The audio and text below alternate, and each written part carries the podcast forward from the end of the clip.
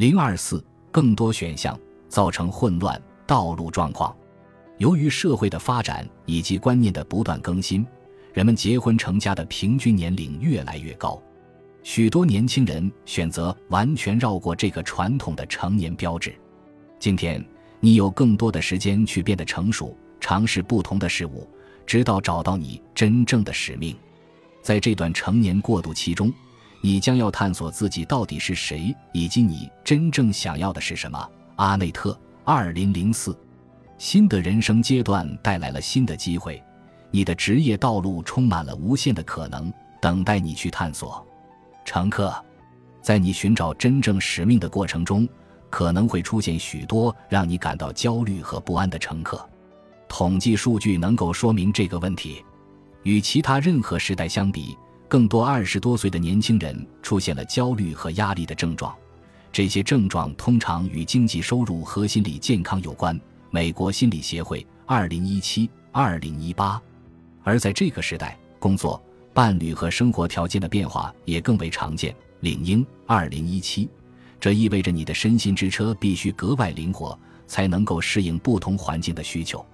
你总是需要在某个特定的时刻做出选择，而这在一个一切皆有可能的世界里，做决策可能会让人感到喘不过气。自动驾驶仪的反应。上一代人因暗淡的前景而陷入中年危机，这一代人却因为太多的选择而陷入青年危机，极令人神经衰弱的不确定性。奥斯伯恩，二零一七。这种不确定性在生活中经常出现，尤其是在你刚成年时。但最近的研究表明，不确定性造成的具体影响，即所谓的不确定性不耐受 （UI），能够有效预测焦虑。抑郁甚至进食障碍等问题。卡尔顿，二零一六。根据 UI 的主要研究者尔尼古拉斯·卡尔顿二零一八的观点，千禧一代确实比前几代人在不确定性方面遇到了更多的困难。焦虑引发的自然反应是试图避免或抑制焦虑情绪。当你看到有人在避免或抑制时，你就知道他的身心之车上有一个名为焦虑的乘客。作为历史上受教育程度最高的一代人，应对焦虑的完美主义模式正在上升。完美主义有三种无意的常见模式：强行控制，这常常导致易怒和倦怠；逃避责任，因为一些人相信任何不完美的事情都是失败的；拖延，这会导致效率低下；仓促行事。克罗斯比等，二零一三。